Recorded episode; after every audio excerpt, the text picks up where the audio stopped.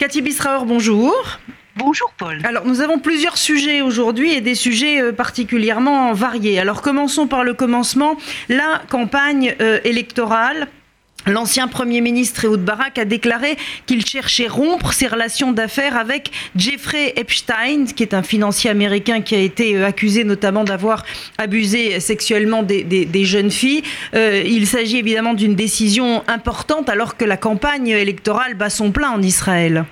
Oui, et si il y a un problème pour Ehud Barak, c'est bien cette affaire de Epstein qui a été bel et bien euh, un, en fait, un associé, ni plus ni moins, euh, d'Ehud Barak. Et vous imaginez évidemment que l'opposition, euh, celle du Likoud, mais pas seulement, également, vous avez vu certains éléments à gauche exploiter cette affaire du fait que Barak savait, au, enfin, savait au conditionnel, toutes les affaires et toutes les accusations sont mêlées, ce fameux Epstein, et il aurait quand même poursuivi son association financière avec lui évidemment, Ehud Barak n'a pas eu d'autre choix aujourd'hui pour essayer un petit peu de rattraper l'opinion publique, d'annoncer qu'il euh, va se détacher de Epstein. Mais c'est sûr, euh, euh, Paul, que alors qu'Ehud Barak avait bien commencé cette affaire, c'est une ombre noire sur l'avenir de la campagne électorale de l'ancien Premier ministre. Alors justement, où est-ce qu'on en est avec les alliances d'Ehud Barak? On sait qu'il s'était rapproché de, de la gauche, puis du centre. Il en est où aujourd'hui? Alors c'est une des questions cruciales, cette affaire de rassemblement. D'ailleurs, pas seulement pour la gauche, également pour la droite. Euh, à gauche, il y a des tentatives de les, côtés, d'arriver à des euh, alliances, parce que c'est clair euh, que si celui qui gagnera les élections au mois de septembre est celui et le groupe qui aura réussi à faire le plus d'alliances euh, possible. Mais le problème, vous connaissez évidemment en politique les problèmes de, de ego, moi je vais être le premier et pas toi, et cela c'est exactement ce qui se passe, et à cause de ça, qui sera le premier de cette liste commune? À cause de cela, il n'y a pour l'instant pas d'alliance, ni à gauche, ni à droite d'ailleurs. Le même phénomène se répète au contraire, à droite, vous voyez une division, un, éclatement de la droite. Je parle de la droite du Likoud qui risque de coûter très cher euh, à l'ensemble de la droite euh, israélienne. En tout cas, si l'on voit les sondages, et c'est ce qui est intéressant, vous voyez presque une égalité entre les deux blocs, et c'est Avigdor Lieberman qui est au milieu qui a dit qu'il ne veut pas être avec Netanyahou, qu'il ne veut pas être avec les autres, il veut uniquement un gouvernement d'union nationale, c'est lui, si l'on en croit en tout cas les sondages d'aujourd'hui, c'est lui qui va trancher euh, ce que deviendront les, ce, qui se passera au lendemain euh, des élections. Alors, pour justement essayer de recoudre ce qui euh, peut encore être recousu, Netanyahou a fait une proposition à Naftali Bennett pour empêcher ce dernier lui aussi de, de postuler. Il lui propose le poste d'ambassadeur israélien aux Nations Unies. Est-ce qu'il y a des réactions du euh, côté du camp Bennett? Écoutez, il y a Naftali Bennett, et pas seulement Naftali Bennett, il faut mettre Naftali Bennett avec Ayala Shaket, puisqu'ils ont agi dans la politique israélienne en tant que presque couple comme ça, l'un et l'autre. Euh, tous les deux sont recherchés, et surtout Ayala Shaket, beaucoup plus que Naftali Bennett, sont recherchés par tous les partis de la euh, droite israélienne, y compris d'ailleurs par Avigdor Lieberman en ce qui concerne Ayala euh. L'évaluation est que Naftali Bennett, s'il se présente aux élections, risque de voler un à deux, trois mandats euh, qui risquent d'ailleurs d'être des voix perdues euh, pour Benjamin Netanyahou. Et donc le Premier ministre cherche une sorte, si vous voulez, de, porte de sortie, de solution pour neutraliser euh, Naftali Bennett. Est-ce que Naftali Bennett, dont le but avoué est d'arriver à la direction de l'État d'Israël, se contentera d'un poste aux Nations Unies? Peut-être qu'il veut prendre le modèle de Benjamin Netanyahou, qui lui aussi était, avait, avait eu ce poste et ensuite était devenu, comment on le sait, Premier ministre de l'État d'Israël. Ça, c'est une question qui reste ouverte.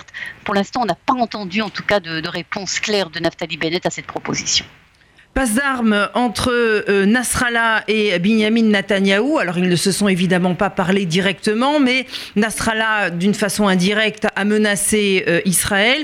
Et le Premier ministre Netanyahou a prévenu hier le Hezbollah, allié de l'Iran, eh bien, euh, s'il lui prenait l'envie d'attaquer Israël, Israël lui infligerait un coup dévastateur en cas d'attaque. Euh, là encore, on est en pleine campagne. Est-ce qu'on doit entendre les propos de Benjamin Netanyahou comme des propos de euh, campagne ou bien est-ce qu'il y a un plan très clair, très net dans l'esprit de Netanyahou pour anéantir ou en tout cas apporter un coup dur au Hezbollah?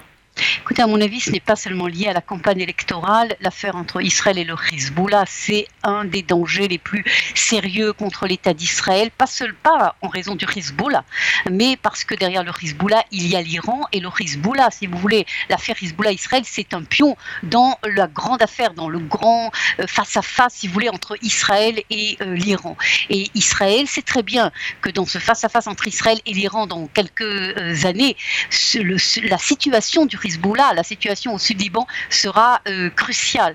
Et donc c'est pour ça que vous voyez euh, tous les quelques jours euh, des, des, des, propos très violents les uns contre, contre les autres, non seulement d'ailleurs au niveau politique, on a vu récemment lorsqu'il y a eu un grand exercice de, des manœuvres militaires d'entraînement au nord d'Israël il y a à peu près deux semaines, on a entendu le chef d'état-major lui-même tenir des propos très violents contre le Hezbollah en disant que si le Hezbollah ose euh, lancer euh, une roquette contre Israël, ils seront anéantis euh, en, quelques, en quelques heures.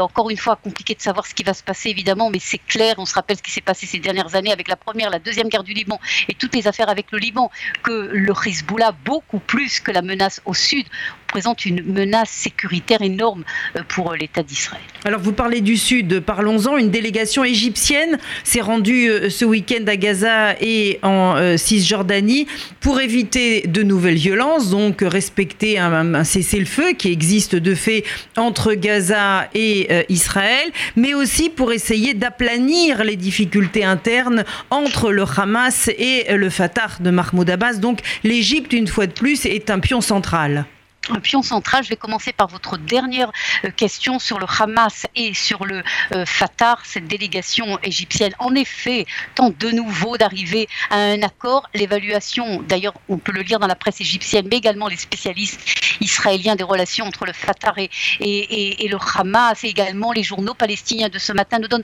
strictement aucune chance à une entente inter-palestinienne. Les écarts sont énormes. Bien au contraire, on voit euh, ces, dernières, ces derniers mois des tentatives à plusieurs niveaux du Hamas de s'infiltrer, de s'introduire, de fragiliser euh, le Fatah à l'intérieur de la, euh, de la Cisjordanie, le fief donc euh, du Fatah de, Mahmoud Abbas. Maintenant, sur le premier volet, qui est le volet évidemment crucial pour Israël, pour, pour le court terme, l'accalmie, de facto, il y a une accalmie. Ce n'est pas le calme total.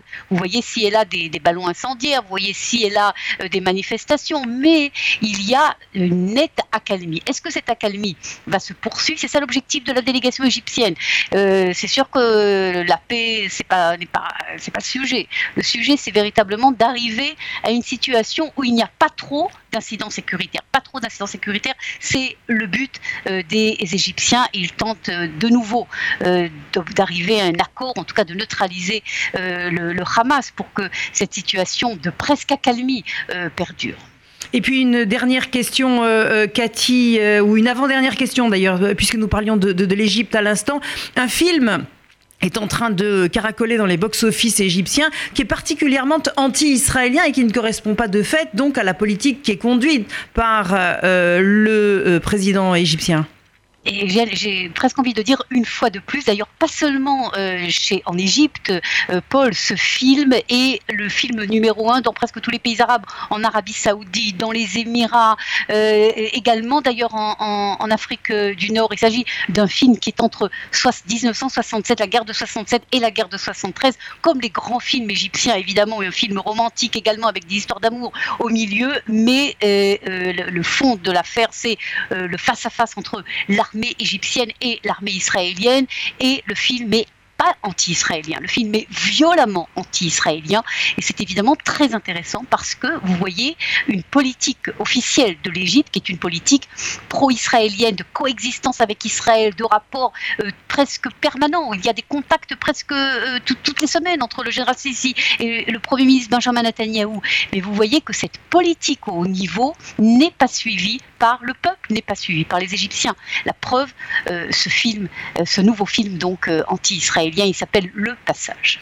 Et puis une toute dernière question. Là encore, une, une immense polémique en Israël.